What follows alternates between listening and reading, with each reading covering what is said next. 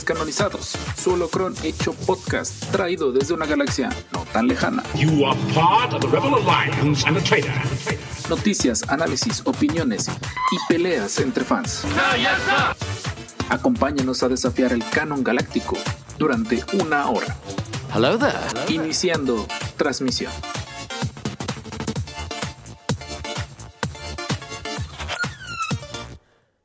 Saludos podcasters intergalácticos, los descanonizados después de haber grabado. Ahora sí siento que, así, que hicimos la que debes de hacer cuando escribes un trabajo. Gente, por favor, que el orden del trabajo sea hoja de presentación e introducción. No indica que lo tengas que hacer en ese orden. Haz primero el trabajo y la introducción es más sencilla. Sí. Y De créanos- hecho, la introducción tiene que ir al, siempre se tiene que hacer al final. pero díselo a mis alumnos, a mis 700 alumnos que quieren escribirla primero. Y yo sí de, Mm. ¿qué tostadas vas a introducir si no has hecho el trabajo?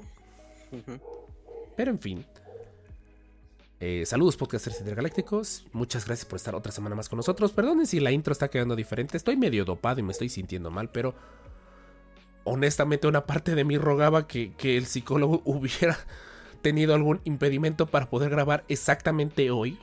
Pero no, él dijo que sí, bien profesional. Muchas gracias, Master, te queremos un montón. Entonces yo no les podía fallar. Y no puedo hablar muy corridamente antes de que me empiece a dar un ataque de tos. Así que vamos a arrancar de una vez presentando a la diada descanonizada. Sin antes decir Richard Saludos. y eh, Jazz. Muchas felicidades por su Felicidades. décimo aniversario con una especial dedicatoria, no necesariamente del tema del podcast, sino del podcast. No, exacto. Este, y sobre todo para decir que es el sueño, o sea, 10 años. Wow. En serio, qué bonito. Felicidades. Lo sé, comprendo eso. en fin, eh, contexto que es que yo llevo con la mujer siendo hasta 12 años, en fin. Entonces sí, comprendo totalmente. Y pues muchas gracias a todos los que estuvieron en el chat en vivo platicando con el psicólogo en Cursan. Sé que se quedaron con ganas de platicar con él más tiempo. Pero pues ya por ahí se, se abrió el espacio para que los lunes esté más disponible. Y como el lunes grabamos el podcast en vivo, pues tengan por seguro que los ahora ocho temas que teníamos programados con el psicólogo en Cursan, esperemos pronto se puedan grabar. Y pues por ahí nos vamos despidiendo de los que ya estuvieron con nosotros un rato en el podcast. Queremos, eh, pues ya saben, seguir con la introducción respectiva. Pero ahora sí, presentando Día Descarnizada a mi derecha virtual, el buen Master Jorge MG-05 o Darren 12. Master Jorge, Este- bienvenido a los descarnizados en los que yo respiro y tomo agua. Perfecto. Este, hola, hola, ¿cómo están? Mucho, mucho gusto. Soy Jorge MG-05 por si quieren saber todas mis tonterías, porque ya estoy harto de tener muchos Instagrams, entonces ya mi Instagram personal está abierto para todos. Y este, realmente eh, fue un gran episodio, la verdad espero que se queden. Ha sido un gran episodio, eh, una terapia sin ser terapia, una lección un poco de qué no hacer en tus relaciones, una lección de qué onda con este, con este, con este día, ¿no? Específico de, de 14 de febrero, ¿no? Más que nada. Y este, sobre todo, cómo, cómo conllevar una relación sana, ¿no? Cómo buscar este, o cómo detectar también red flags. Porque hasta eso también lo supimos, ¿no? Pero este, inclusive hablamos un poco de depresión, ¿no? Entonces, eh, la verdad es que eh, fue un gran episodio, la verdad siempre es genial tener al psicólogo de Cursant. Y este, ya tenemos empezado a planear nuevos episodios, así que ahí verán, ahí verán, solitos salieron los temas. Este, y pues... Recuerden irlo a seguir, por favor, Ah, recuerden irlo a seguir. Y pues mandarle muchos saludos. Y cada que puedan, recuérdenle para cuando el siguiente podcast con los descanonizados. Así es. Y pues bueno, no sé si Rob, si quieres yo sigo la pauta Pues, o eh, puedes. de una vez, arráncate con el foso Claro. del Sarlacc. Donde compartimos, mientras tenga voz, lo que consumimos de Star Wars esta semana. Y creo que esta semana sí podemos decir que no sea el Bad Batch, porque honestamente todos lo vimos. Todos lo vimos y la verdad estuvo muy épico. Este, ya después hablaremos este, de, de Bad Batch. Y este, que hubo aparte de Bad Batch? La verdad es que hubo compras, varias compras por ahí. Todavía no han llegado unas, ya están en camino. Pero este, la verdad es que lo épico han sido este, dos compras específico y algo que hice que la verdad me gustó y que yo quiero presumírselo a Rob. La neta. Este, bueno, tenemos aquí al Razor Crest. Ah, vamos a hablar sobre este Macro Galaxy este, Fighters Squadron de la nueva línea como tipo Hasbro de naves. Y la verdad sí la recomiendo muchísimo. Eh, al principio empecé a comprarla. La primera que compré fue la de Ventres, porque nunca había salido una nave de Ventres. La nave de Ventres, que es como el abanico. Y esa sí es la que menos detalle tiene, entonces es la que más deja que desear. Pero este, de todas las demás están saliendo muy chidas. Ya ahorita están a precio muy accesible, o sea, a precio de Estados Unidos. 500, eh, 600 pesos las más caras. Entonces, este, la verdad es que sí, sí valen muchísimo, muchísimo la pena. Eh, bueno, la primera que tenemos es bueno, este Razor Crest, que lo estoy ocupando como referencia para que vean a el pequeño Anakin 1, o sea, el Slave One. Eh, o la nave de Boba Fett, Disney, no nos regañes. Cancelados. Eh, la verdad está muy chido el Slave One. La verdad es que no tenía un Slave One grande, solo tenía un chiquito y uno de Lego que salió hace años. Pero este, la verdad es que se le baja aquí la, este, la compuerta, tiene aquí una puertecita, tiene aquí para guardar cosas y se le abre la cabina y la cabina gira. Entonces está chido porque gira como si fuera la nave y como giraban las antiguas naves este, de Hasbro, ¿no? Las viejitas. Entonces tenemos a Fennec Shand y a este Boa Fett. Ahí los tenemos, a los dos sentaditos. Y la verdad es que está muy chida. Sí, esta es la más carita que, que he estado viendo últimamente. Pero pues bueno, supongo que es por la fama, ¿no? Que tiene. Este, de ahí. Para la Razor te iba a decir que probablemente vayas viendo de conseguir una pintura plateada para que le hagas un lavado en seco con plateado y con eso terminas de hacer contraste. Sí, ya, ya le hice un, un, wash tantito negro y quedó chido. Este, a todas ya les hice wash negro, ya fue como de, ¡ah, puedo hacer wash! Sí, quiero, ah". A todo. Nada más considera este que hay que ponerle el, para explicando qué es un wash, recuerden que en cosas de modelismo un wash es una pintura muy diluida al punto de que solo se quede como que en las... Eh, entre las líneas del plástico y la limpias rápidamente, pero eso sí, aguas tienen que aplicar una laca transparente para sellar la pintura y no quitarla con las manos. exactamente. Esa, esa, cosa me falta, pero bueno. Este, eh, de ahí viene el alcohol milenario. La verdad está súper de promoción, está en 600 pesos en Amazon. Vayan, háganlo. Este está súper bonito. La verdad es que tiene. Ya Kevin creo que ya lo había mostrado. Este tenemos a, a Han Solo, a ah, y Obi-Wan. Falta Luke. Fue el, fue el problema que no tenemos a Luke de episodio 4. Ese es el único problema que le veo.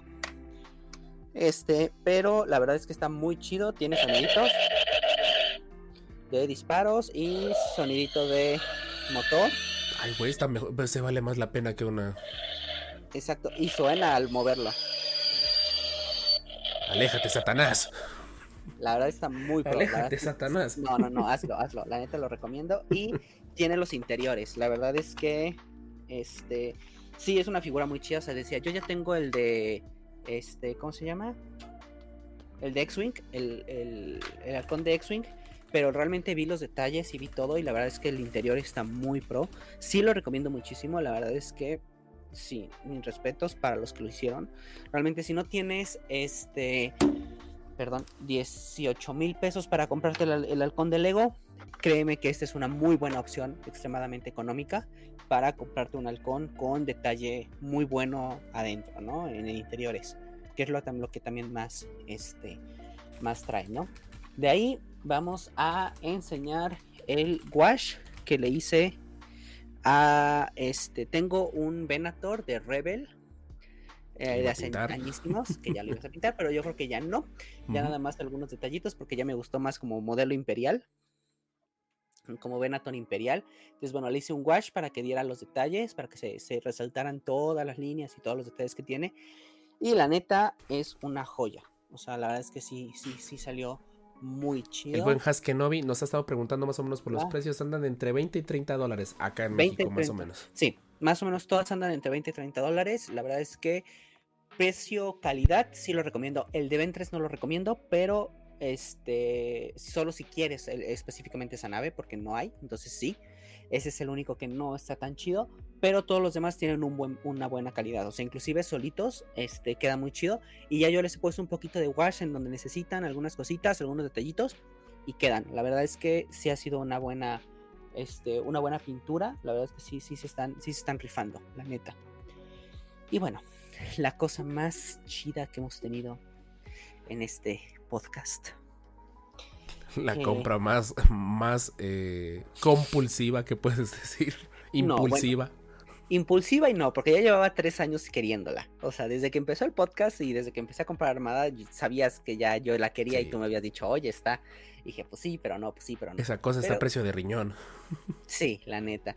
Pero bueno, digamos que ahorita hay un poquito más de flexibilidad económica, entonces dije, pues me lanzo, ¿no? Ya me aprieto para no comprar más Hasbro, inclusive por eso también, porque Hasbro no ha sacado cosas chidas y no va a sacar cosas chidas.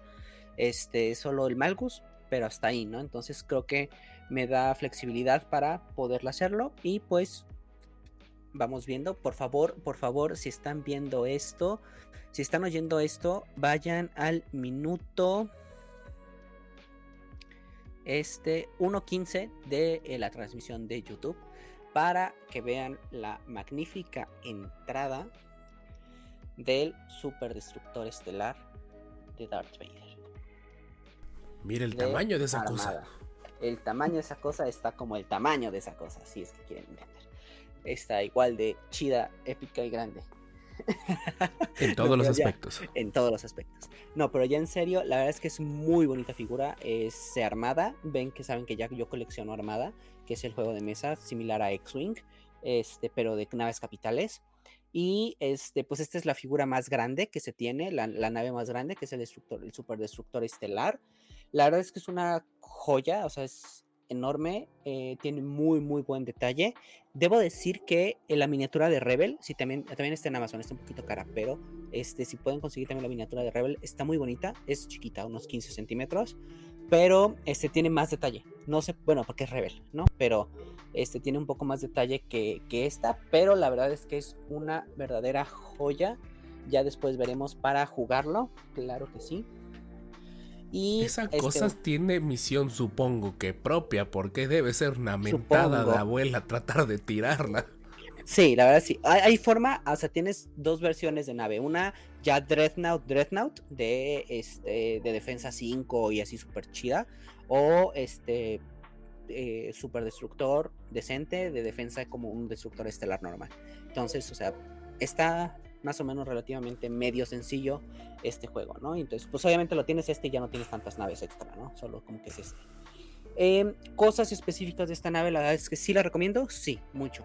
Es muy, muy chida, pero sí hay, pero sí hay unos pequeños peros, la verdad. Aparte del precio. Aparte del precio. Al momento de traerla, eh, de abrirla, sí fue como de un... "Mm, ¿Qué pasó aquí? Porque realmente la pintura no está tan chida como las otras naves de, de Armada. No sé por qué, si por el precio debería de tener una, una- una pintura mucho más chida. Pero este, realmente, por ejemplo, la parte del. Aquí, aquí en, el, en el borde no le hice nada. Pero en la, parte del centro, que es como que tenemos todos los edificios y toda como la ciudadcita y todo eso, es un, un color muy monótono, un mismo gris, con un wash muy, muy, muy ligero, o sea, con un sombreado muy, muy ligero, que se ve extremadamente plano. Inclusive en la parte de abajo se ve muy plano.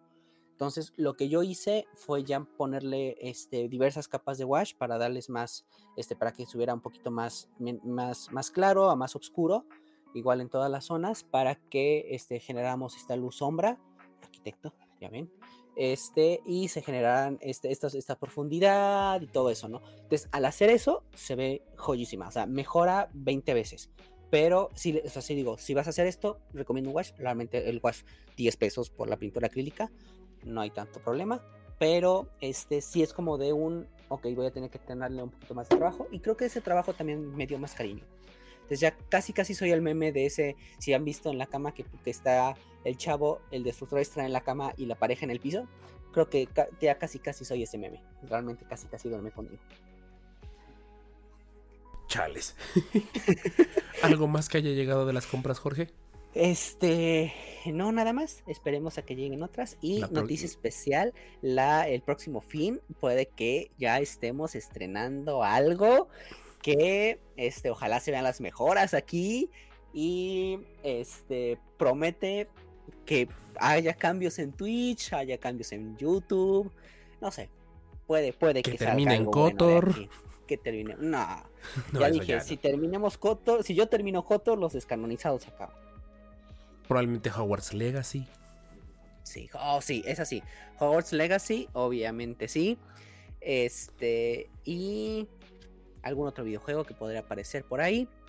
Pero pues sí, espérense ya ahora sí gameplays de Jorge. La verdad es que sí. Em, y pues creo que ya, nada más. ¿Tú qué tal, Ro? Nada, aquí andamos. Eh, notarán el cambio en mi voz. Ahora mi voz es más grave. Más sexy. Lo sé. Pero no quería que eso pasara de nuevo. Ya había terminado el tratamiento de antibiótico y ahora empiezo de nuevo. Entonces, eh, de compras nada. Prácticamente han dado muy, muy gastado. La verdad, sí fue un fin de año medio. eh, pues, pues ahora sí. eh, medio gastado. Pero la última compra que hice la hice recientemente. Y hoy la estrené en el podcast. Gracias Facebook Messenger. mes- gracias Facebook Marketplace. Por ahí alguien eh, remató un Stream Deck de... eh, ¿Cuántos botones? De 12 botones.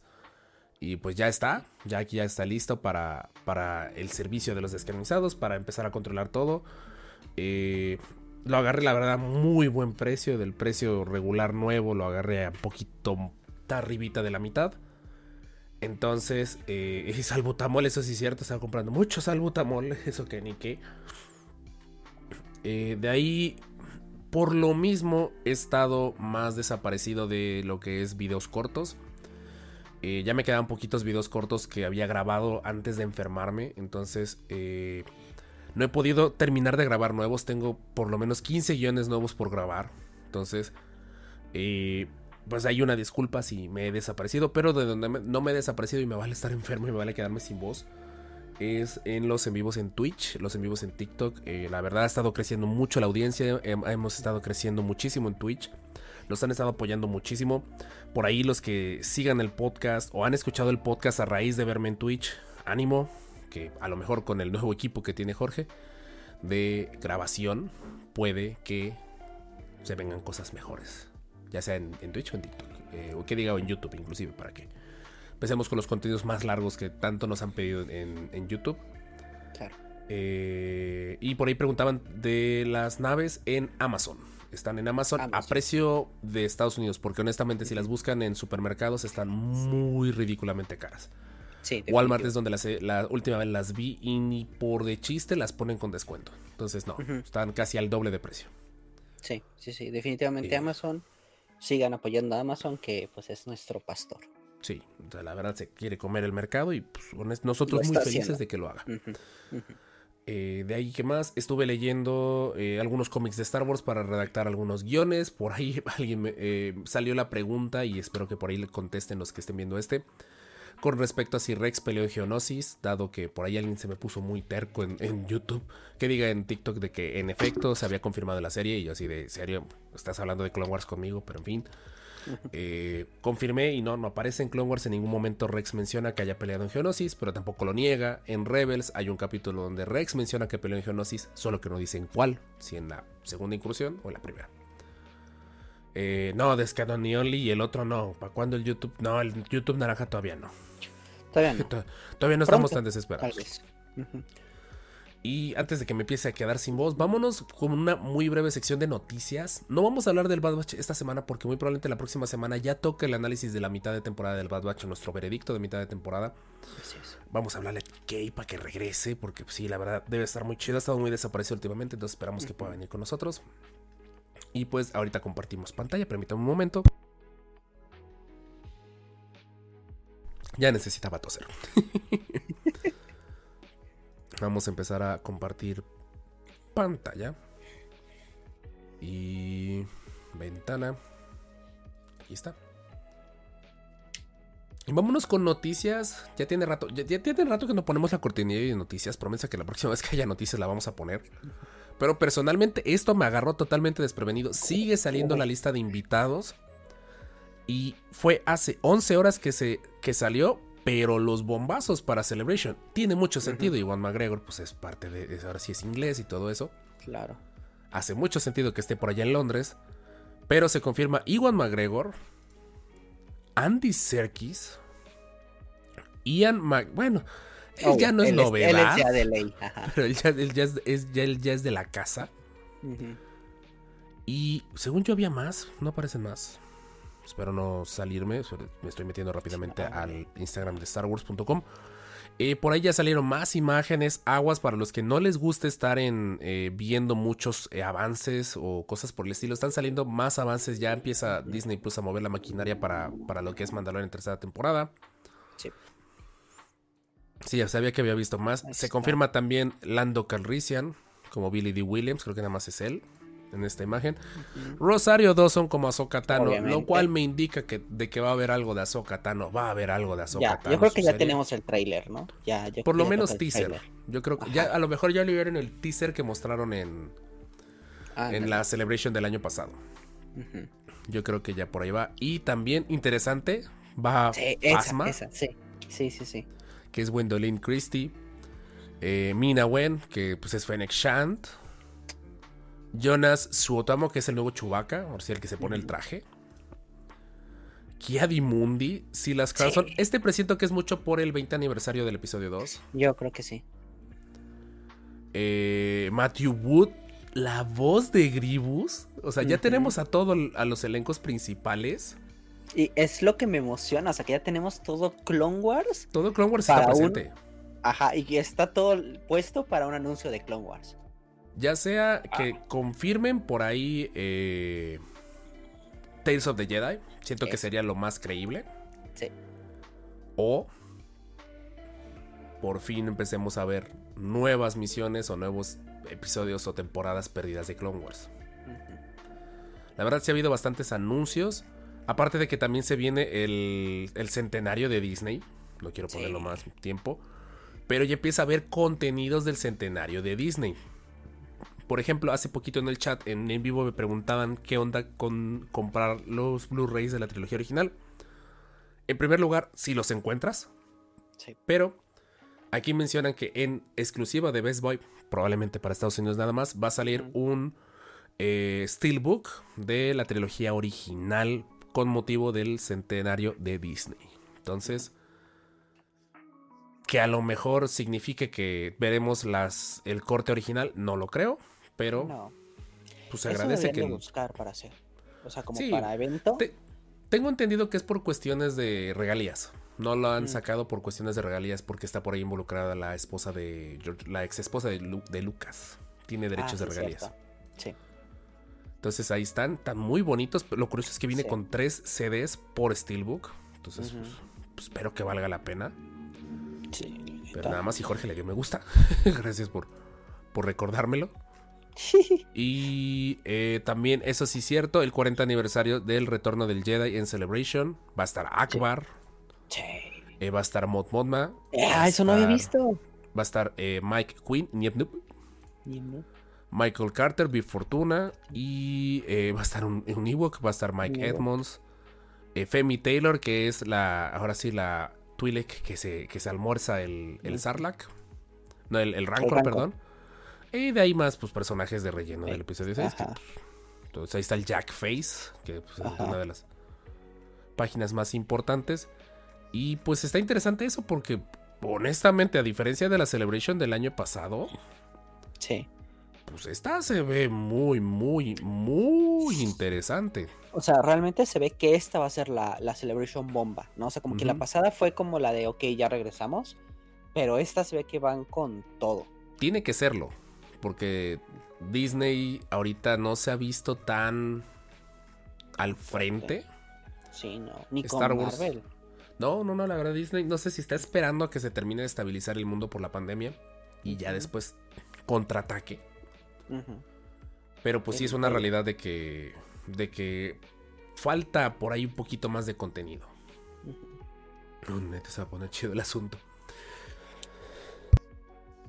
Sí, a ver si hacemos algunos lives de la Celebration. Hay que ver bien qué días están. Vamos a ver si podemos. Hay que ver qué va a estar disponible para. Que va a estar Esa es la otra, porque en la pasada muchas cosas no estuvieron disponibles para redes. Entonces, ojalá, ojalá sacaran por ahí un paquete de, de compra. O sea, de va, tienes derecho a las transmisiones. Ah, exacto, estaría chido.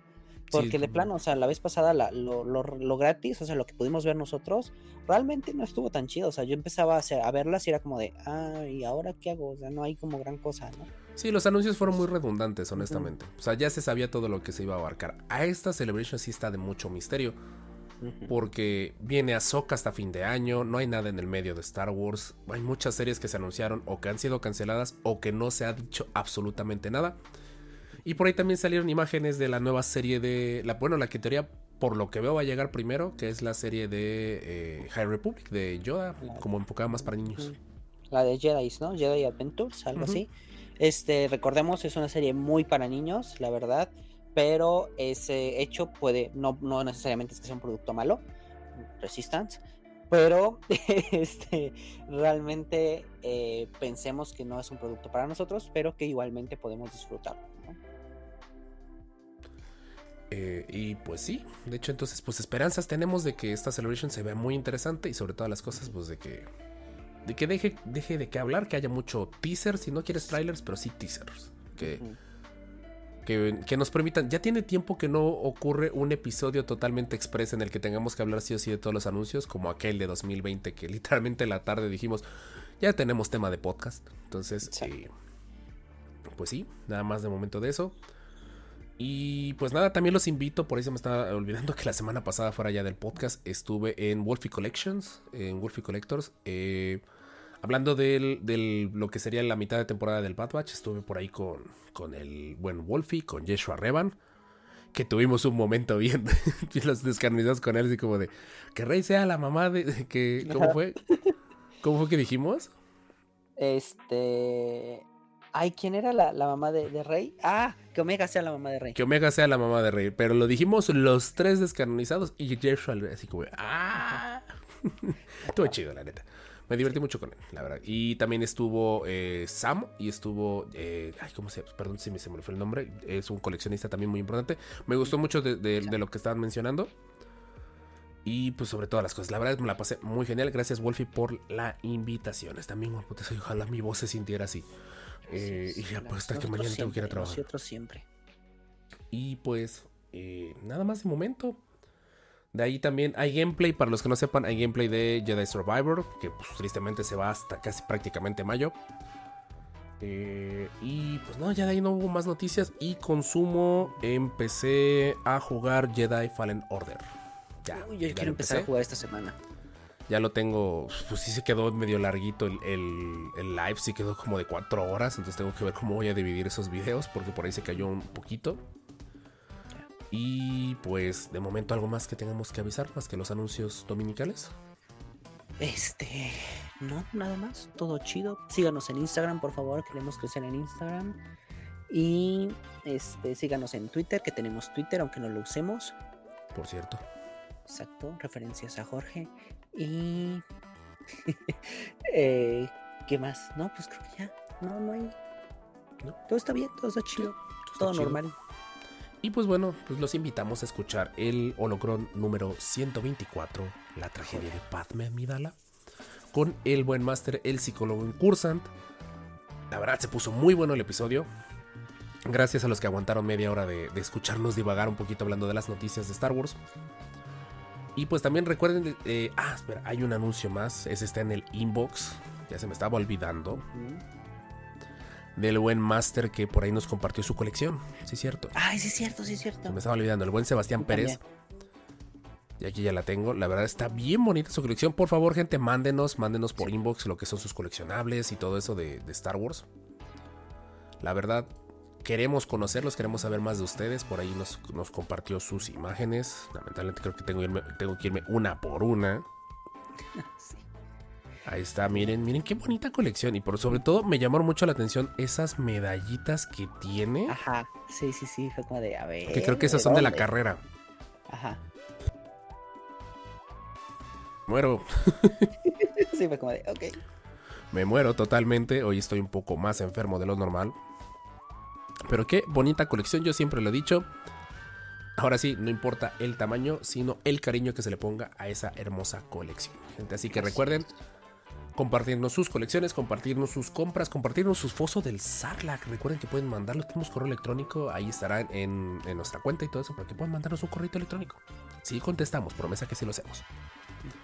Y pues bueno, los dejamos con el episodio 124, la tragedia de Padme Amidala. No olviden seguirnos en todas las redes sociales y escucharnos en su holo transmisor favorito.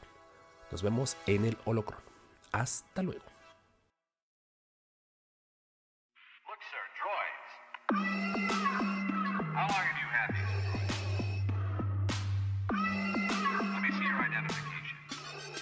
El holocron de la semana en los descanonizados.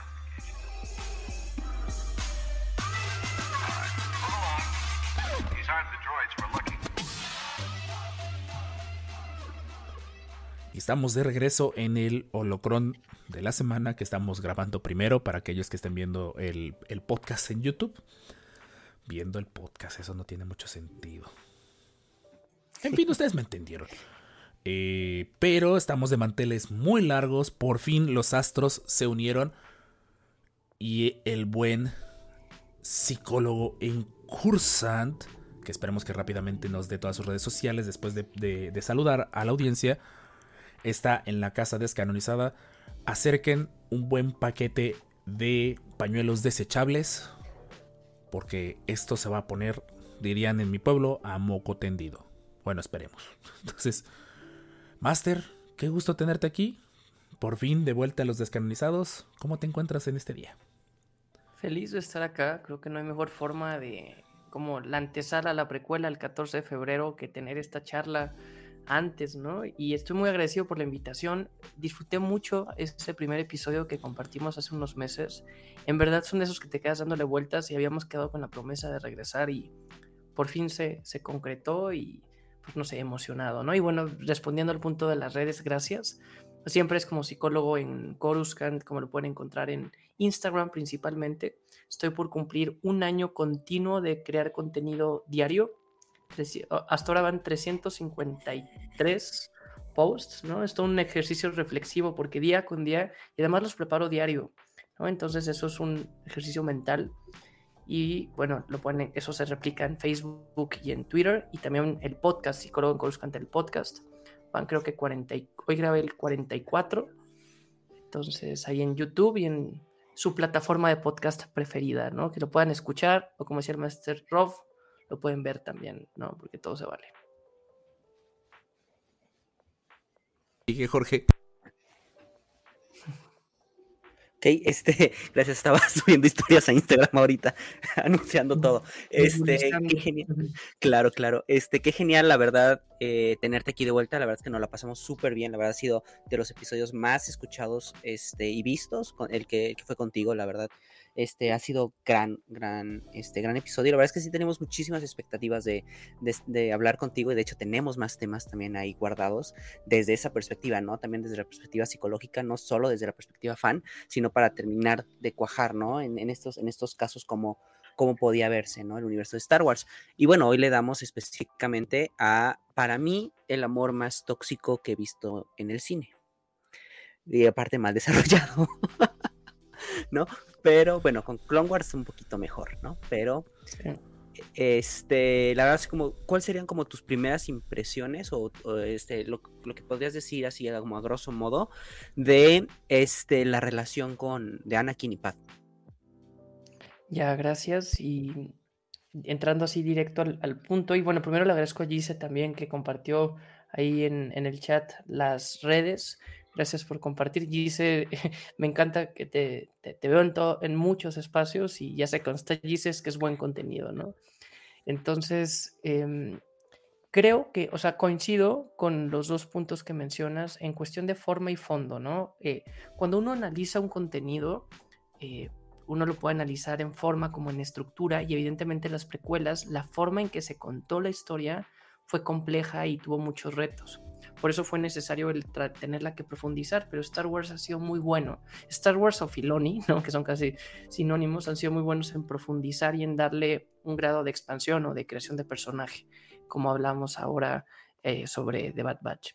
Y de forma, pues podríamos meternos a percepciones subjetivas, en donde podremos decir, me parece, me gusta. Yo justo hacía el otro día un episodio de psicólogo en, en el podcast, en donde veía cómo las precuelas, a mi parecer, y esa es mi opinión, em, eh, han envejecido bien, ¿no? Porque como que nos daban unos pincelazos de política, quizá de una relación tóxica, de la caída y de los errores del orden Jedi, pero la forma en que fueron contadas tan arrebatada no permitía profundizar. Y ahora que se profundiza, se da otro, otro enfoque. Y por otro lado, que es lo que vamos a hablar hoy, que es más en cuestión de fondo, en cuestión sustanciosa, pues sí podemos entrar, evidentemente, a un juicio de valor y decir, me gusta, no me gusta, estoy de acuerdo, pero sí creo que se retrata muy bien, y lo decías bien, Jorge, se retrata muy bien cómo puede funcionar una relación tóxica. ¿no? No es sinónimo a un amor tóxico, ¿no? Sé que parece eh, un juego de palabras, pero el lenguaje determina el pensamiento a final de cuentas. Entonces, la relación es esta dinámica que tenemos con diferentes personas. No todas las relaciones son exclusivas. Uno puede tener muchas amistades, uno puede tener una relación laboral con muchas personas. Muchas veces ya quitamos la palabra relación y nos vamos directo a la persona. Es mi amigo, es mi mamá, es mi pareja. Pero alrededor hay una relación y la palabra relación nos permite hablar de una dinámica y esta cambia, no es constante. Y uno puede decir, bueno, eh, toda la vida voy a tener los mismos padres o voy a tener, sobre todo estas relaciones que son únicas, ¿no? Que no pueden cambiar, porque uno puede tener diferentes jefes o diferentes vecinos, incluso diferente pareja. Pero pues hay relaciones que, aunque no cambian, cambia la dinámica. Y es tan obvio como decir, como personas cambiamos, ¿no? Hace dos años que tan diferentes éramos y pues por ende las relaciones tienen que cambiar. Evidentemente la relación viene acompañada de algunos constructos sociales, una relación amorosa en un mundo occidental como el de hoy, ¿cuáles serían los supuestos? Pues uno, que haya fidelidad, que haya exclusividad y que haya también un tipo, pues no sé, de, un apego emocional. Y aquí usar el término apego es lo que empieza a ser sensible la discusión entre Anakin y Padme, porque sabemos que uno de los dos tenía prohibidos los apegos. Entonces, aquí ya por definición empezamos a encontrar una disonancia. Una disonancia es en estos términos eh, cognitivos psicológicos cuando algo no, no es compatible o no coincide. Eso es lo que podría detonar un conflicto. En una pareja puede haber una disonancia si alguien opina algo y la otra persona diferente, incluso lo contrario, pero no quiere decir que esté mal. Los conflictos en una pareja no son negativos. Lo negativo es cómo se resuelven y qué se lleva al respecto. Y de hecho es muy enriquecedor que existan los conflictos porque es lo que permite continuar avanzando. Y eso lo podríamos llevar al tema, pues no sé, de la evolución, de, no sé, hasta los mismos retos, ¿no? Cuando la tecnología viene a resolver una, un reto, pues eso se vuelve una buena oportunidad. Lo mismo pasa en las relaciones. Pero aquí, ¿no? Em, y como una introducción a lo que vamos hablando con Anakin y con Padme, es correcto poder decir que es una relación tóxica. ¿Qué es la relación tóxica? Usualmente se conoce una relación que lleva a la destrucción de la persona. Y aquí el grado de destrucción que llevaron fue prácticamente la muerte de los dos. Padme murió y aquí podremos entrar sin duda en interpretaciones. Si Anakin muere, ¿no? Y que empieza Vader, pero pues gran parte de la narrativa de lo que ahora nos van presentando y que en Kenobi se profundizó bastante es que Anakin y Vader parece que son personalidades diferentes. No quiere decir que Anakin tenga un trastorno de identidad múltiple, porque no es que de la nada Anakin estuviera con Jar Jar un día normal y de la nada se le activara el Vader y después otra vez regresara Anakin. ¿no? Estos trastornos es que se van jugando con personalidades que no son personalidades creadas, no es como decir, ahora te llamaré Darth Vader, como lo hizo Palpatine. Entonces, y que también no existe un control de cuando se activan, ¿no? Entonces, son diferentes personalidades, pero por la estructura narrativa no son personalidades múltiples. Que si aquí otro colega, otra colega de psicología me está escuchando, sabrán que ya no se le conoce así en los nuevos libros de diagnósticos, pero bueno, no me voy a meter a detalle porque se entiende, ¿no? Es, como, cuando el término común, ¿no?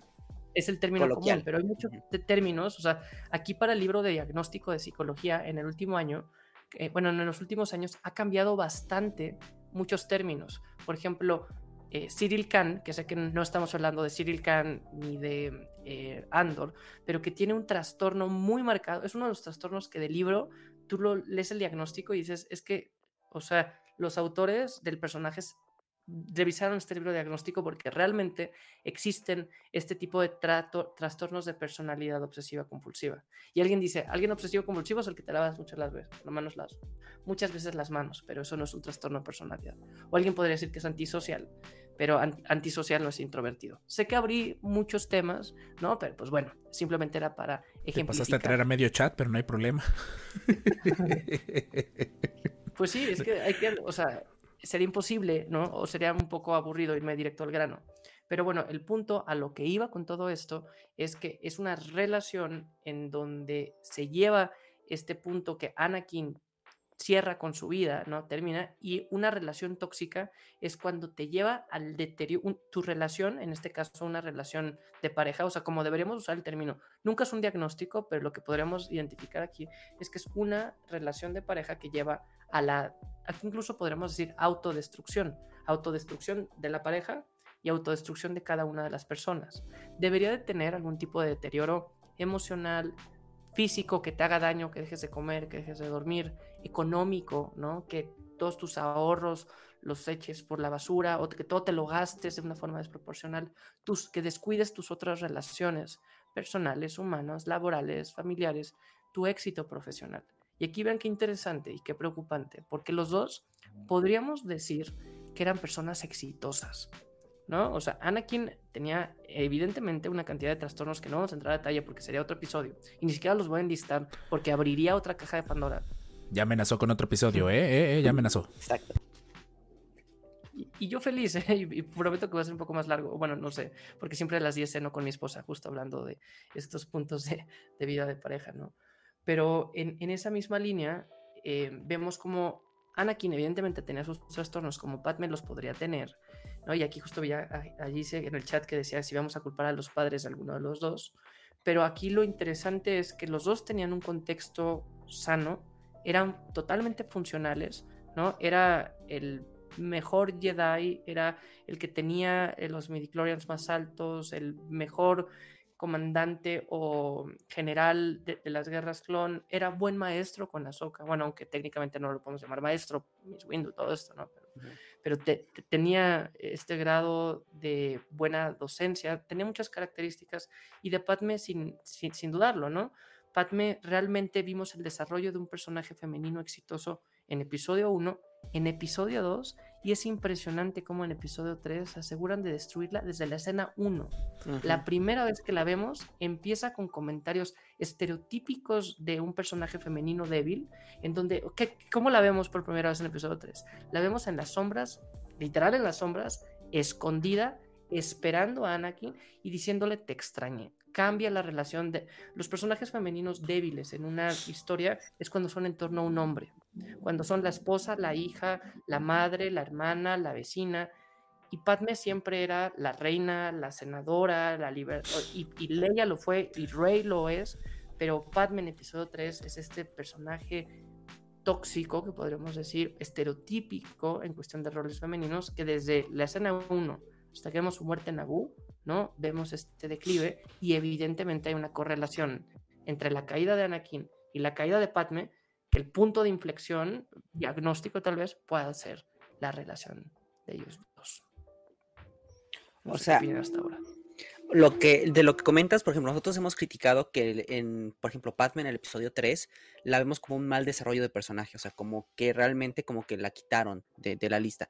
¿Tú realmente dirías en este sentido que, no era, que no es así? Que el objetivo realmente fue mostrarla como el personaje débil, como la esposa que extraña al marido, a la esposa que está preocupada por el bebé, este personaje rol típico femenino para mostrar cómo iba decayendo, o sea, de la líder de, la líder de la oposición, ah, digamos en, la, en la- el Senado de Palpatine y de todos estos, para eh, terminar siendo simplemente, bueno, no simplemente, pero terminar siendo, este, eh, preocuparse solamente por el, por el, por la boda, ¿no? Por, por el este, embarazo, por la relación y descuidando todo lo demás, ¿no? O sea, ¿sí crees en ese sentido que esa era la intención? Yo creo que aquí ejemplifica muy bien, ejemplifica muy bien estos criterios que no son negativos, ¿no? O sea, no es negativo que las características que ahora mencionábamos, pero lo que es negativo es que únicamente se enfoca en este punto y que el personaje femenino pareciera que cobra relevancia únicamente por estos temas, que es relevante en la historia por ser mujer, por ser mamá, por ser esposa, cuando evidentemente son cosas fundamentales y son prioritarias, pero aquí pareciera ser que esa es la función por la que están en la narrativa. Evidentemente sabemos que a estas alturas lo que ella podía hacer como senadora con las guerras clon tan avanzadas ya era mínimo, ¿no? Y que sin duda la parte narrativa era importante ir viendo cómo se iba cosechando esta, esta caída, pero sí creo que es intencional, ¿no? Y creo que en algún punto lo, lo llegué a leer para que no sea una interpretación únicamente mía o una suposición de criterios, en donde sí se veía que estaba ya marcado porque es muy diferente la forma, el personaje, la luz que había alrededor. Y en episodio 3 se aseguraron cinematográficamente de visibilizar la oscuridad y la caída de los personajes. No, no es casualidad que en episodio 3 vemos uno de los errores o de los peores consejos que dio Yoda. Yoda es el típico que puedes ir a una oficina y que vas a encontrar la frase de Yoda, ya sabes, con dos franjas negras y con un mensaje de team leader y todo. O sea, se da muy buenas frases, pero en episodio 3 nuevamente cuando lo vemos con Anakin, da un muy mal consejo en torno a que no es empático, a que no escuche, que se deja ir y alégrate por los que se mueren. Claro que te vas a alegrar, pero en este momento lo que él necesitaba era contención. Te está buscando como maestro, con esta responsabilidad que tienes de seguirlo formando. ¿no? Vemos como Kenobi, aunque es casi intachable, lo vemos también en sus momentos más complejos de pedirle que off the record haga cosas ilegales, ¿no? Cuando es el personaje más íntegro por transparencia. Pero Master Rob, veo aquí que tu micrófono se enciende y se apaga y te quiero escuchar. No, está muy bien. De hecho, justo ese era, ese era el, tema original que, había planteado para este podcast. Es, es esa caída de Padme como personaje, tiene sentido que este personaje así se haya ido a pique. O sea, yo, yo sí lo considero. Padme del episodio 1 a lo mejor no necesariamente brilla toda la película, pero brilla en los momentos necesarios. Brilla cuando se descubre que, que pues era la reina todo este tiempo y que lidera el combate y que se mete a pelear. En el episodio 2 ni hablar, es, es otra historia completamente. Se nota que, a ella le sentía más, eh, se sentía más cómoda estando en el Senado, estando al frente políticamente hablando, con las dichosas negociaciones hostiles que ella menciona. Pero en el episodio 3, como tú mencionas, es, es desaparecida. Salvo por... Y ahí presiento que fue más que nada para no generar una película tan... ¿Cómo decirlo? Plana porque Padme en el episodio 3 tiene dos escenas eliminadas muy cruciales para el futuro de Star Wars. Una es una conversación con Bail Organa, Mot Mothma, en su oficina, como que dando a entender que por ahí a lo mejor si el imperio, pues nada más, eh, bueno, si la república nada más no hace caso, pues ellos a lo mejor van a hacer la voz. Y otra, de hecho, es una plática donde está Anakin presente. y me gusta mucho esa dinámica que muestran eh, le dicen creo que el consejo de los mil. La última vez que creo que estuve con, cuando fue con Wolf y con Yeshua lo mencioné. Que, que ellos van a decirle a, Palpatine, oye, Padme, principalmente Padme es la cabeza. Bueno, esa es, es la capa, porque literalmente nada más se ve una capa con, con movimiento rebotando por toda la, por toda la oficina de Palpatine. Eh, pues le está recriminando, le está diciendo, oye, ya vas a entregar los poderes, oye, ya vamos a ganar la guerra, ¿no? Como que, ¿para qué necesitas los poderes? Ya, ya entregalos, ya, ya, estuvo bueno. Quitan estas dos escenas y como tú dices, eh, pues el personaje se va a pique. Pero dentro, y si es válido decirlo dentro de la psicología, si hace sentido que el personaje se desaparezca tan así, o sea, que, que se apegue tanto a la idea del de lo que es su bebé, porque si está bien comprobado, mi esposa es psicóloga también, cada vez que me explica muchas cosas, la mitad no las entiendo y presiento que la otra mitad me termina psicoanalizando a mí. Entonces, eh, pero no, no, porque está prohibido según ella. Es la agresión. Eh, ella, ella hizo su tesis del apego, del apego que podía sentir una mamá por, por su hijo. Entonces, va por ahí la posible justificación en el mundo real de por qué Padme se murió de tristeza. Claro, sí, sí va totalmente por ahí. Y aquí también quiero entrar un poco con la premisa del, trabajo que hago como psicólogo en Coruscant.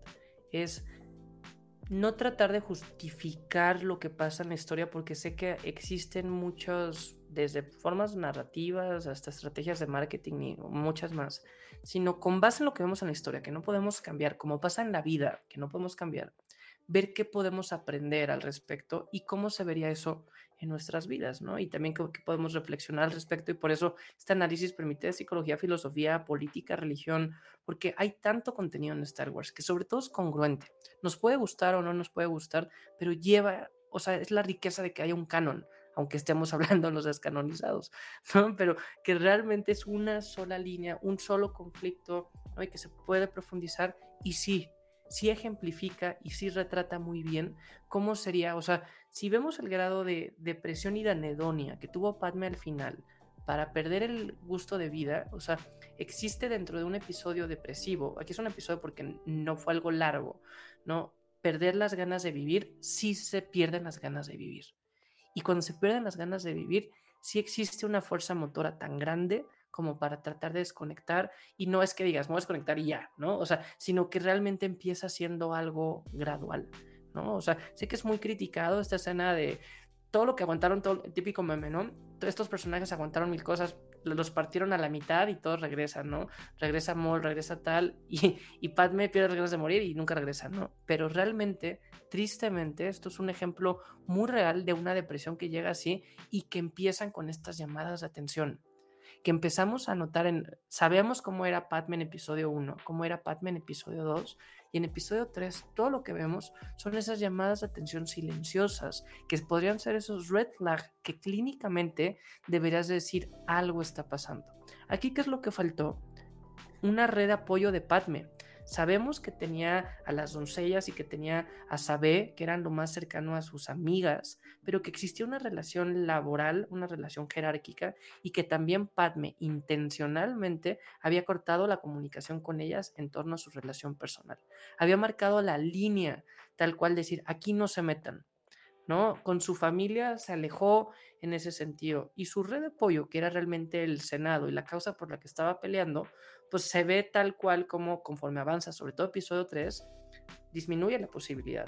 Sí creo que más allá de la licencia de haber quitado dos o tres minutos de la historia, hubiera sido un brinco, que, que, y esto es una interpretación tal vez forzada, pero sí creo que hubiera sido un brinco el darle este, este punto de energía Padme que es tan importante y que sigue siendo de cierta forma, creo que incluso hasta canon. Siempre está este punto de si las escenas eliminadas son o no canon, pero no contradice nada de lo contrario. Obviamente la narrativa de episodio 3, que era oscura en ese momento, como que te brincaba este, este elemento. Hay, una, una trilogía de novelas que me gustan mucho de Padme, ¿no? Y en esta principalmente, Queen's Hope, que es el tercer tomo de Queen Shadow y Queen, no recuerdo la, la, la, primera y la segunda, pero son muy buenas, que realmente te comparten Peril, Queen Peril, Queen Shadow y Queen's Hope en donde realmente se profundiza. Y esta novela, o sea, la realidad es que no la he terminado de leer, por eso la tengo acá. Acá tengo las que no he leído porque soy TOC, acá tengo las que leí, pero, eh, y está aquí he formado, pero se, se ve la, la, lo agudo que va haciendo esta, esta depresión y que sí, eh, intencionalmente, quienes han escrito parte de su historia aseguran que tuvo esta depresión. Esta depresión que tú mencionas a simple vista pareciera que fue nada más en el episodio 3. Con lo que has leído de estas novelas y todo esto, ya venía arrastrándose, o sea, desde época, de, pues desde, durante los tres años, puedo entender que parte a lo mejor. Pero sería exclusivamente por, por la relación con Anakin o todo el contexto. O sea, pareciera que fue un caldo de cultivo para que literalmente acabáramos con un. Eh, perdió las ganas de vivir, diría el droide médico de, de Polis el, difícilmente uno puede sacar un trastorno y verlo en una probeta y decir, viene de este contexto, ¿no? Al ser seres sociales, estamos en un tumulto y hay una serie de condiciones en diferentes dimensiones que nos pueden afectar. Pero sí, yo creo que con lo que nos han explicado en las historias y en las novelas, es la relación con Anakin la que detona este enfoque. Evidentemente, sabemos que Padme vio el crecimiento del imperio, ¿no? Y da esta frase típica de con aplausos, vemos como la democracia se pierde y toda esta incluso cinematografía que vemos en su peinado, el símbolo, eh, no sé, y todos estos artes que vemos después con Anakin en Vader. Eso también sin duda le habrá quitado energía, pero y, para nada ayudó en el contexto, ¿no? y que a la par sus amigos y todo el contexto fueran esta línea, pero sí pareciera que el principal impulsor de lo que le pasó fue la relación con Anakin. Y sí, mm, aparece otra novela que creo que la última vez la comentamos también, Brotherhood, en donde se hace ver esta relación que existe entre ellos dos, como era inicios de su matrimonio, creo que es inmediatamente después de episodio 2, pero cómo se empiezan a ver y se puede interpretar y leer entre líneas esta, este desapego, este desencanto, esta complejidad que iban viviendo cada uno de los dos. En, ese caso, ¿tú considerarías que Anakin fue exclusivamente el que generó este, esta decadencia? No, y eso es típico, ¿sabes? Cuando uno, y aquí podríamos usar una referencia a cultura pop, ¿no? Pero por ejemplo, ahora que está en tendencia todo lo que ha pasado con Shakira y Piqué, ¿no? Creo que esta canción de mm, monotonía ejemplifica muy bien en estas primeras frases y sigo otras cuentas de otros colegas psicólogos que analizan y así como yo, justo veo en el chat de sí es literalmente psicólogo, sí soy literalmente psicólogo y también analizo este, únicamente Star Wars en YouTube y en podcast, sí. Existen otros psicólogos que analizan canciones, cultura y en este medio, en este gremio, si me atrevo a decirlo así, que no los conozco físicamente, pero veo, analizaban estas frases de la canción en donde dice, no es culpa tuya, no es culpa mía, es de la monotonía, ¿no? Y hacen ver como si la monotonía fuera un personaje más. Pero evidentemente en una relación, se, la responsabilidad se distribuye. Evidentemente hay un principal impulsor y claramente si vemos una senadora que lucha por la república y, un Lord Sid que está dispuesto de forma tiránica a acabar con el poder, podemos saber quién tuvo significativamente gran parte de esta culpa. Pero al momento de tener una relación, uno, y esto es un principio básico de la psicología, ninguna persona puede tener la responsabilidad de tu bienestar. Si yo digo, tú me estás dañando y me estás destruyendo la vida y es tu culpa, no, no es tu culpa, es mi culpa por yo permitirlo. Suena muy fácil. El problema es cuando lo llevas en una relación personal, en un matrimonio escondidas, mientras todo lo que conoces está demoronando evidente, y, te aseguraste de cortar de lleno todas tus relaciones, pues te caes porque te caes y te quemas más que en Mustafar, ¿no? O sea, realmente en ese sentido es mucho más crítico. Pero aquí no podemos decir que la culpa únicamente es de Anakin, porque era una pareja. Y Padme misma sabía lo que se estaba metiendo en estas frases en episodio 2, en donde dice, no quiero vivir en una mentira. Ella sabía que no iban a poder seguir con su ritmo de vida y sobre todo ya con el embarazo. ¿no? está a punto de explotar las últimas veces que vemos a Padme sin saber siquiera que eran gemelos. Y aquí la propuesta era, nos vamos para acá, decimos la verdad y misma Padme decía, pidamos ayuda. Estoy seguro que, que, no, que Obi-Wan lo va a entender, son amigos, ya se va a acabar. O sea, en ese sentido ella seguía con cierta esperanza, pero al darle la última palabra y al depender únicamente de Anakin, eso cambia. Y también veía en el chat que decían esta hipótesis, no, hipótesis, era un hecho que uno de los posibles episodios 3 era que Padme fuera a matar a Anakin, ¿no? Pero qué diferente hubiera sido cómo, cómo percibiríamos la narrativa. Realmente estaba, era una opción entre las opciones de mm, George Lucas que fuera ella a atacar y a decir, vamos a luchar realmente acá, ¿no? Pero ahí hubiera quedado otro, o sea, la lectura que daríamos a la relación sería otra, ¿no? Entonces, ahí, y, justo veo acá el, chat, esto podría ser una forma muy diferente, ¿no? Y hoy decimos, no, Anakin y Vader llevaron esta línea y se tomó esta decisión, y no fue porque Padme tampoco fue quien culpó o, o quien es la causante de la caída de Anakin. Anakin tomó la decisión, a pesar de que el contexto y las, formas eran muy claras, que ni Kenobi ni Padme iban contra él. O sea, no es que él estuviera engañado en ese momento. Realmente el que manipuló fue Palpatine, ¿no? Pero pues aquí en esta dinámica, ellos dos toman la decisión. Padme toma la decisión de no querer seguir viviendo y Anakin toma la decisión de no querer seguir y de darle toda la línea a, a, Vader, ¿no? Que es lo que le dice a Kenobi en el episodio 3. Entonces, los dos toman una conducta, una decisión autodestructiva que no pueden culpar al otro, pero que evidentemente se da. Aquí no es la monotonía, es la relación tóxica con la que estaban los dos. Wow, ahora entiendo diferente el episodio 3. no, en serio, en este, en este caso, o sea, podemos ver que, digamos, tomamos como pilares, ¿no? Eh, Anakin sería como uno de los grandes pilares de Padme, ¿no? Eh, y al final empieza, empieza a caer la república, o sea, empieza a caer la guerra, o sea, con la guerra se empieza a desmoronar la república, empieza a perder pilares, eh, o, cosas que creían o, que, o en las que podía estar, ¿no? O, sentirse importante, ¿no? Inclusive. Este, de ahí, pues al final los senadores empiezan a irse la república cae y se crea, el nuevo imperio, ¿no? Entonces realmente al final lo único que tenía era Anakin, ¿no? Entonces creo que al final en ese momento en el que dice, me rompes el corazón, realmente era porque era lo único que le quedaba, ¿no? Creo que la relación con Anakin era lo único que le quedaba y al ver que ya ni siquiera Anakin seguía con, los, con la ideología que tenía Padme, o sea, de este, democracia, política, todos estos, eh, eh, buscar el bien, ¿no?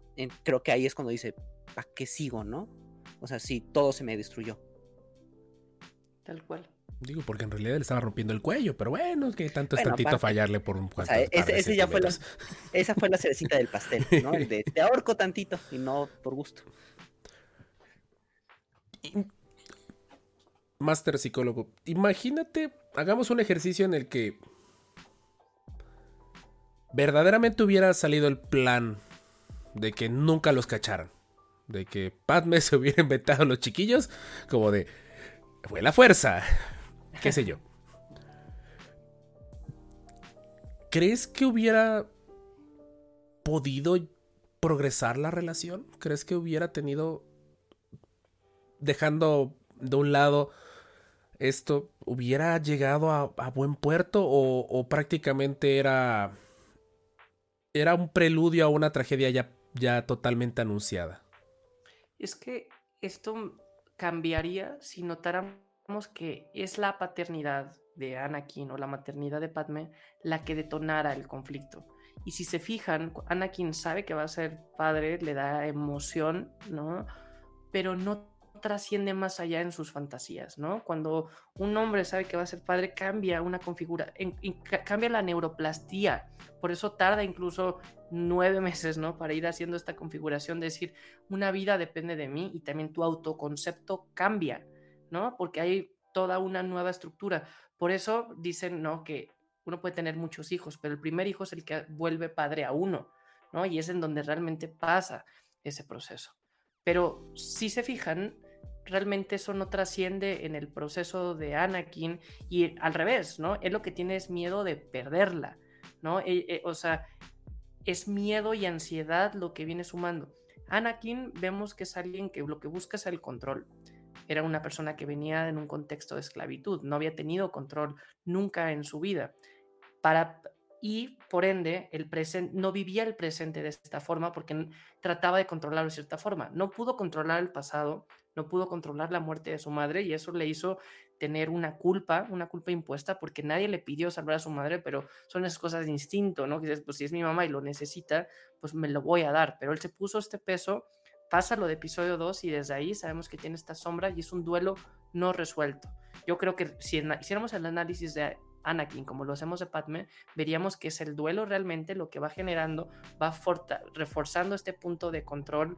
Y si lo sumamos con una estructura narcisista, de ego, de ser el elegido, pues si no controlo el pasado, pues voy a ver si puedo controlar el futuro y empieza con estas premoniciones, ve que se está muriendo o que pierde a Padme, yo creo que hubiera existido el conflicto, hubiera, como hubiera cambiado es por el miedo a perder a Padme más que porque exista, existieran o no los hijos en este, en este sentido, ¿no? Y aquí tal vez eso hubiera hecho que fuera más largo el proceso porque no hubiera existido esta urgencia de Anakin de quererla salvar, esta urgencia de acercarse con Palpatine y que le contara esta leyenda de Dark Plagueis y el control a la vida. Volvemos al control con Anakin, ¿no? Entonces yo creo que en ese sentido, si hubiera sido esperar a que pasara algo más. Aquí aprovecho igual, y perdón que me meta, pero veo en el chat que hubo un punto de Mr. Tinybot que decía, imagínense que Lucas viera toda la discusión y toda la profundidad que estamos teniendo y dijera, yo me lo inventé, todo y ustedes se crean todo esto, podría pasar, ya sabes, aquí no estamos yéndonos a analizar a George Lucas ni lo que nos quiso decir ni a Filoni. Las personas nos expresamos y aprendemos a través de narrativas y de mitos. Y quienes son mexicanos saben lo importante que eran las telenovelas y cómo hace unos 20 años que no había streaming, todo era en torno a, las telenovelas. Y si no son mexicanos, seguramente conocerán alguna telenovela mexicana. Hoy estoy metiendo muchas otras referencias pop como Shakira y esto, pero se vale, casi es 14 de febrero. Pero bueno, el punto es que evidentemente siempre necesitamos historias para analizar. ¿no? Y decir, bueno, si eso pasa acá, sea una telenovela, sea el mito de Edipo, que también sé que Mr. Tenio o, sea la Biblia, o sea lo que queramos analizar, siempre van a haber historias en donde nos podemos proyectar y podemos aprender. Eso es lo interesante del mito. Y Star Wars, más allá de si lo pensó o no George Lucas de cierta forma, se hizo un mito de cultura pop que al día de hoy estamos analizando y que se pueden llevar ciertas reflexiones y proyecciones. Está muy buena la plática, perdón, saludos a todos los que van llegando, aprovecho saludos porque está muy buena la plática un concepto que manejo mucho por ser profesor es los famosos límites. Los límites son amor, ya, ya sabes que ahorita estas corrientes de, la educación respetuosa, la educación, eh, eh, disciplina positiva, disciplina consciente, todo eso. ¿Tú crees que en la relación a Padme le faltó poner límites? Y, y... Ok, perfecto. Eh, gracias, gracias por avisarme, Jorge. Gracias por avisarme. En ese aspecto, ¿Crees que faltaron límites? Hubiera, eh, Padme le faltó delimitar totalmente hasta dónde debía de llegar. Y, te lo pongo con un ejemplo muy, muy claro que hay hasta un meme. Que fue cuando Padme, eh, pues, pues, casi, casi eh, se vio muy extraña que no reaccionara tan asustada cuando le dijo a Anakin que, que regresó de masacrar una, una villa con niños, niñas, mujeres. Y ella como que casi, casi quería lanzársele plantarle un beso. ¿Va por ahí este relajo o, todo esto? Porque ya igual, si nos vamos ya al lore de Star Wars, dicen que hay una teoría que Anakin tenía tanto poder en la fuerza que hasta la controlaba sin querer. Pero fuera de eso, ¿tiene, eh, ¿tiene sentido por ahí estos dos puntos que estoy manejando? Mucho sentido porque los límites evidentemente son un punto básico para decir hasta aquí es la realidad, hasta aquí es la libertad, hasta aquí es lo que vamos a permitir. ¿Y cuándo se aprenden los límites? En la adolescencia. ¿no? Empiezan mucho en la niñez, pero la adolescencia, aquí vemos un tema de desarrollo, podemos ver que hay como dos ecos muy parecidos, y no me refiero al Bad Batch, ¿no? Pero que hay dos ecos de desarrollo en donde primero es la primera infancia y se le conoce primera infancia porque es cuando empieza este punto de crear apegos con tu madre, con tu padre, de aprender a socializar. Creas primero una diada, mamá, bebé, después una triada, mamá, papá, bebé, y después empiezas ya a socializar, ¿no? Y empiezas a ir al kinder y te das cuenta que no eres el centro del universo, que te vas a caer, que te van a regañar, y empiezas a manejar frustración. Y también aquí empiezan algunos límites, pero estos límites son muy básicos, son límites de no le pegas a tu compañerito, límites de ve al baño, ¿no? O sea, límites muy de necesidades básicas y fisiológicas, pero después pasa, ¿no? Unas, no una segunda infancia, pero empieza una adolescencia en donde realmente se llevan otro tipo de dimensión y sobre todo de relaciones humanas, evidentemente de relaciones interpersonales. Y es en la adolescencia y en la juventud en donde se deben de marcar estos límites. Y sabemos que si Anakin algo no tenía, era estos límites, ¿no? Porque era solamente años mayor que Novi, porque estaban muy enfocados, había una, se hacía más de la vista ciega y habían muchas otras cosas en donde hoy ya se interpreta y es prácticamente canon, que Kenobi sabía de lo de Padme, pero de cierta forma veía que le hacía un poco más de bien que mal. Y Anakin ya tenía tantas cosas que decía, pues en lugar de ponerme a corregir lo que está medio mal, pues me voy directo a, oye, cuidado con tu amistad con el canciller, ¿no? O a este tipo de cosas que son mucho más grandes. Y aquí era como, bueno, aquí no veo tanto daño negativo. ¿no? Entonces, Anakin si algo no tuvo fueron límites, porque tenía las expectativas, porque era el elegido, porque entre, nunca tuvo realmente pares. Hice un post hace un tiempo sobre si Anakin tenía o no amigos, ¿no? Y ¿Y qué falta le hizo a Anakin tener su red? Porque tenía Kenobi, pero tenía una relación con el jerárquica. Tenía Soka, pero tenía una relación. A los clones también, ¿no? Entonces Anakin realmente nunca lo había tenido y nunca tuvo un límite. Y tan nunca lo tuvo que, pues, sobre todo en su vida eh, íntima, que pues llegó a estos niveles. Y Padme, a pesar de haber tenido un desarrollo profesional exitoso y haber sido una de las reinas más queridas de Naboo y de haber ah, detenido el, no sé, o frenado un poco el avance en episodio 1 de la Federación de Comercio y tantos puntos, tampoco tuvo este momento de tener estos límites personales más allá de las doncellas, ¿no? Entonces, ninguno de los dos tuvo estos límites y sí hace bastante, bastante sentido aquí al respecto. Hacen, y creo que aquí hemos hablado también sobre las madres y sobre las relaciones, y es algo que evidentemente de esta, en las relaciones interpersonales se proyectan las primeras relaciones también, ¿no? Y aquí podemos ver que existen también ciertas carencias importantes, ¿no? Anakin, por ejemplo, un día también hacía este, este análisis que fue muy controversial, que la única relación sana que tuvo con una mujer fue con Ahsoka, ¿no? ¿Y eso qué nos quiere decir? ¿no? O sea, porque vemos, o sea, con su madre la pudo tener, pero hubo este desapego y algunas otras mucho más complejas y cosa que Padme no, ¿no? Padme también pudo haber tenido otro tipo de relaciones e incluso en una de estas novelas creo que se habla de un primer novio que tuvo, ¿no? O de estas figuras de las que era celoso Anakin, que pues, sin duda sería complejo de profundizar. Ay, demonios. el chat nos pasaron a traer muchos. ¿Tú crees tenía solución la relación de Padme y Anakin? ¿O lo más prudente hubiera sido que simple y sencillamente, o más bien lo más sano, bueno, por obvias razones, hubiera sido que Padme se terminara alejando?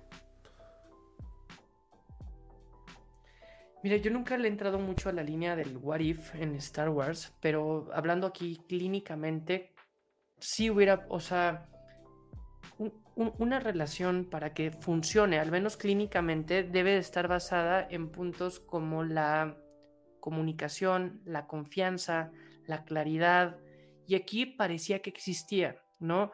Anakin evidentemente tenía una parte oscura que se fue desarrollando, pero que realmente fue mal encaminada. No es que tuviera esta sensibilidad al lado oscuro que lo estaba llamando, ¿no? Por ejemplo, podríamos comparar el caso de Dooku. Esta novela de Dooku Jedi, Jedi Perdido se ve como literalmente Dooku está muy tranquilo, dormido como niño, ¿no? Y que empieza a sentir este llamado, ¿no? Lo interesante de uno leer las novelas es que tú te lo imaginas, ¿no? Y yo me imaginaba la voz del lado oscuro yendo así como una nube oscura y atrayéndolo casi que hipnotizado, porque dentro del templo Jedi habían unos artefactos del lado oscuro que lo iban llamando. Evidentemente no era solamente esto. Dooku venía con este enojo de saber que Sereno estaba aislado, de su hermana, de también temas de apegos, que le pusieron barreras, que Yoda era su maestro y le enseñaba entrecortado y como que necesitaba una instrucción mucho más clara para ser un niño y no que te contestara con un refrán y con el verbo en un inicio como si fuera un alemán mal traducido. Pero Dooku lo llamó el lado oscuro, ¿no? Y hay novelas y sé que ahora con Acolyte algo se explorará al, al respecto e incluso con el mismo Ben que sabemos que con, teniendo ahí el casco y la manipulación nuevamente de Palpatine pero Anakin nunca tuvo ese llamado y ese despertar. O sea, sabemos que tenía estos problemas de control, de tiranía, que se maximizaron a un punto extremo, pero al punto al que quiero llegar es que no le estaba ocultando algo realmente antes de la caída y antes de todo lo que pasa con la Orden 66. Pero es este proceso que van construyendo en conjunto y que lo van llevando, ¿no? Había comunicación dentro de lo que cabe, había esa comunicación, ¿no? Creo que habían pasado no sé cuántos meses, si vemos el embarazo, no creo que habían sido al menos cuatro meses sin que, sin que hablaran, ¿no? Entonces, creo que los problemas no eran tanto en cuestión de la pareja. Obviamente, aquí depende de, de qué forma estamos cambiando el Warif. Si vemos que desde episodio 2 ya tenían una visión del mundo muy diferente, incluso en filosofía política, eso sin duda puede ser un punto detonante, pero es muy diferente decirlo a creerlo. Decir, es que la democracia tiene estas fallas por temas de educación, por temas de tal. Ahí sin duda son también estos red flags que en este What If habría que ver qué tan significativas son o qué tanto es su, su caída. Por ahí, antes de que vote, antes de que banearan al que hizo la pregunta, ¿tú crees que el propio inicio de la relación de estos dos, esta forma de voy a eh, terminar con el adolescente hormonal con el vestido más escotado del mundo, diría el buen Master Richard, ¿crees que ya desde ahí la relación estaba comenzando mal? O sea, el contexto y la situación en la que se estaban enamorando o reenamorando, que me cuesta un poquito de trabajo creer que Padme se fijara en Anakin siendo un niño de 9 años. Si no, esa es una enorme red flag para Padme. Eh, ¿Crees que desde ahí ya iba, ya empezaron mal? A ver, evidentemente no es la forma más eficiente, pero algo que pasa mucho, por ejemplo, en un análisis psicológico, es que te vas a analizar las conductas, ¿no? Te vas a analizar la psique, la personalidad, no tanto la situación.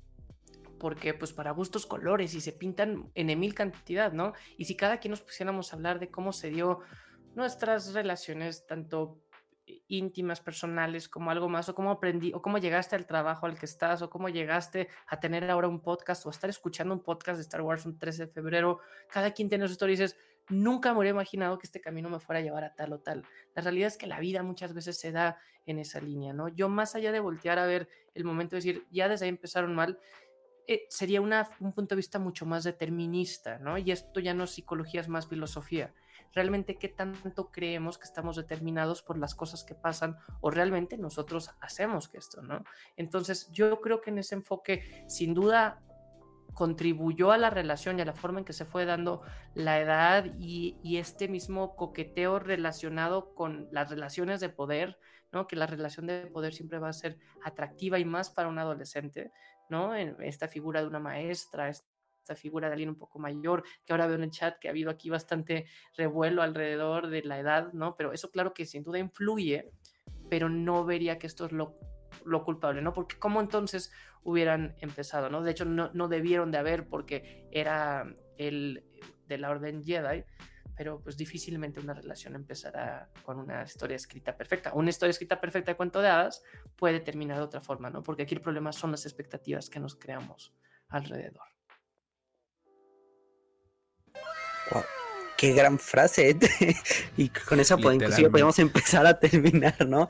A empezar a cerrar este, este episodio. Y este. ¿En aquí, qué momento pasaron 46 minutos? ¿En qué momento pasaron? Toda una consulta. Toda sí, literalmente. todos los que están oyendo este episodio. no, pero en ese sentido, por ejemplo, veías que Anakin, o sea, tenía este duelo sin, sin, sin resolver, ¿no? De su madre. Y aparte, o sea, dices, esta de expectativas, pues tenía idolatrada a Padme, o sea, realmente era como su máximo, ¿no? Y al, como digamos como su casa, lo que igual como era como que ambos siento que era como que lo que me queda, ¿no? Anakin ya no tiene madre, Obi-Wan pues sí, pero no, pero pues Padme era como que el, el hogar, ¿no? Y igual igual de Padme Anakin, ¿no?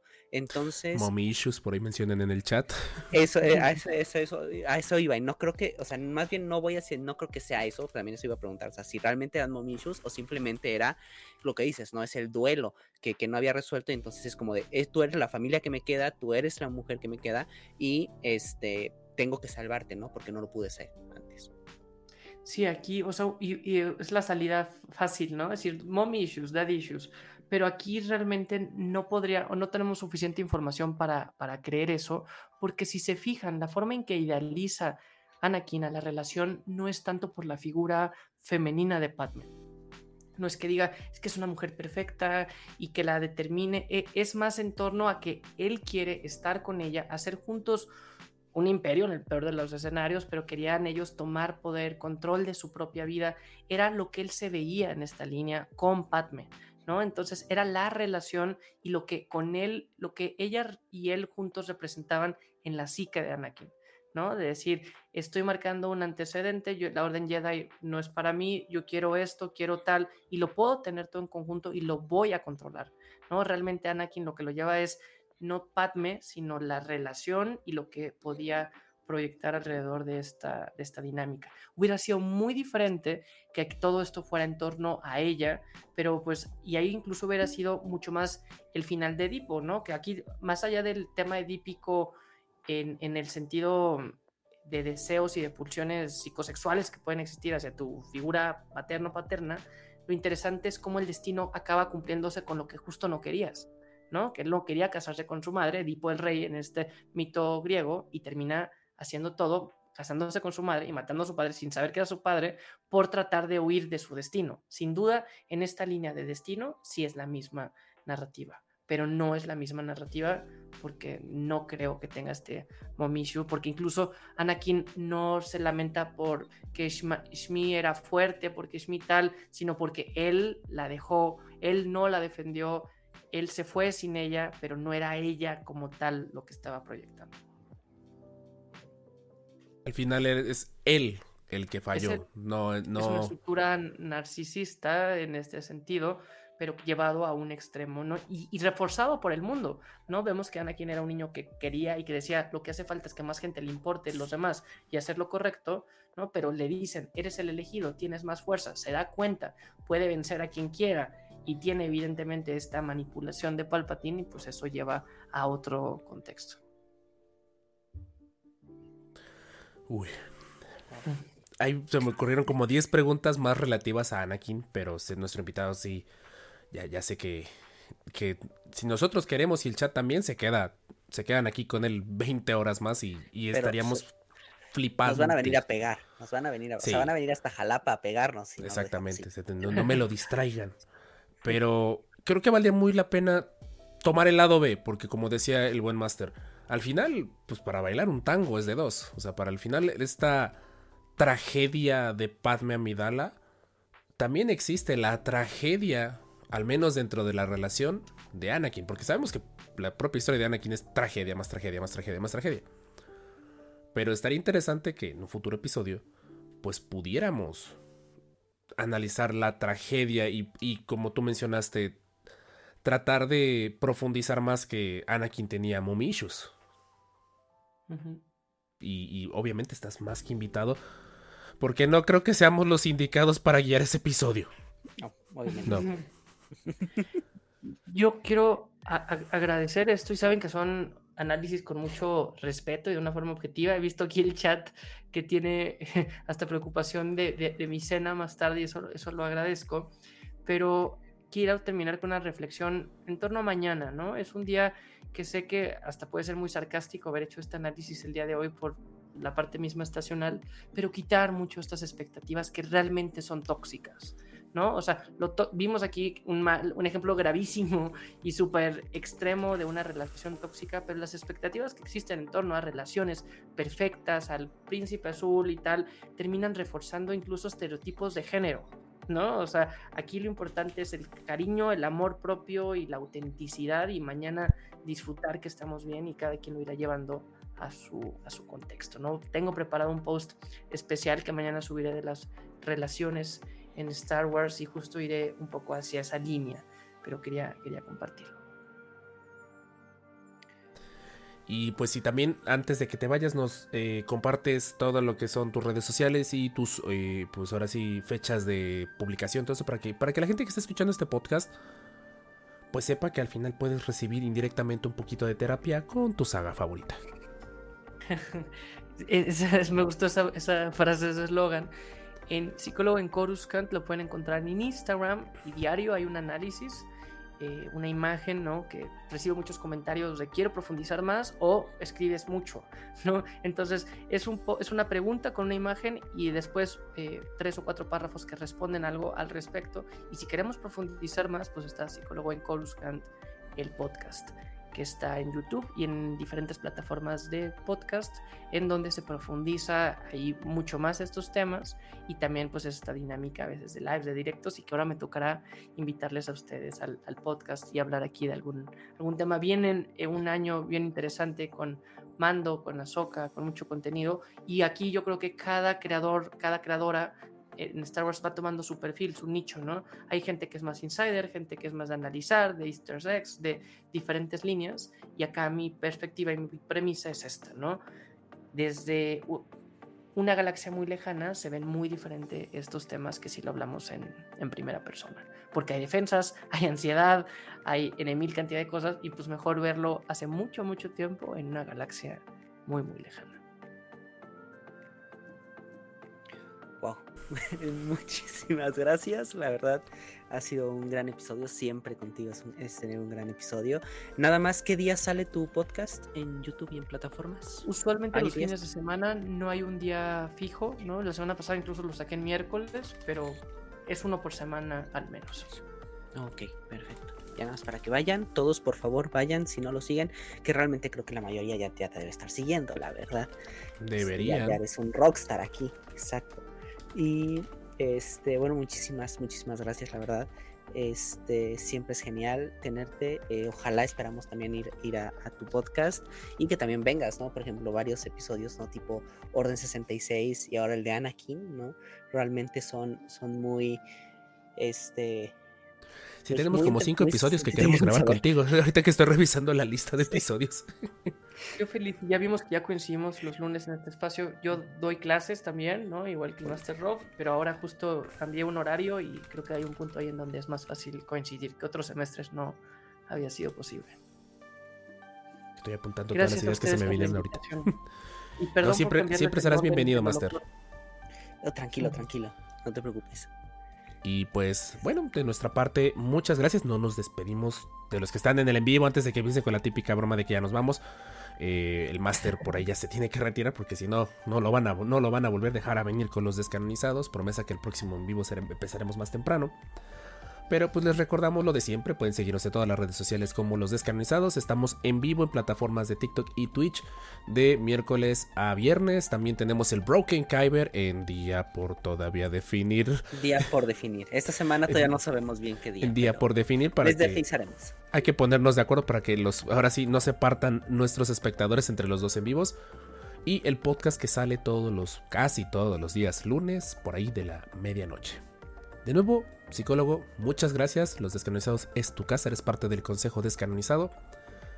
Y pues bueno, venga, que empieza lo mejor. Estamos en cuenta regresiva para llegar al Mandaloriano y lo que se venga también Celebration. Todo eso que hablamos al principio del podcast, hablaremos porque hay que grabarlo.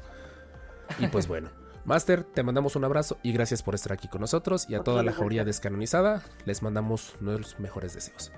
De nuestra parte, muchas gracias por escuchar este podcast y nos despedimos como siempre con un This is the way. Hasta la próxima.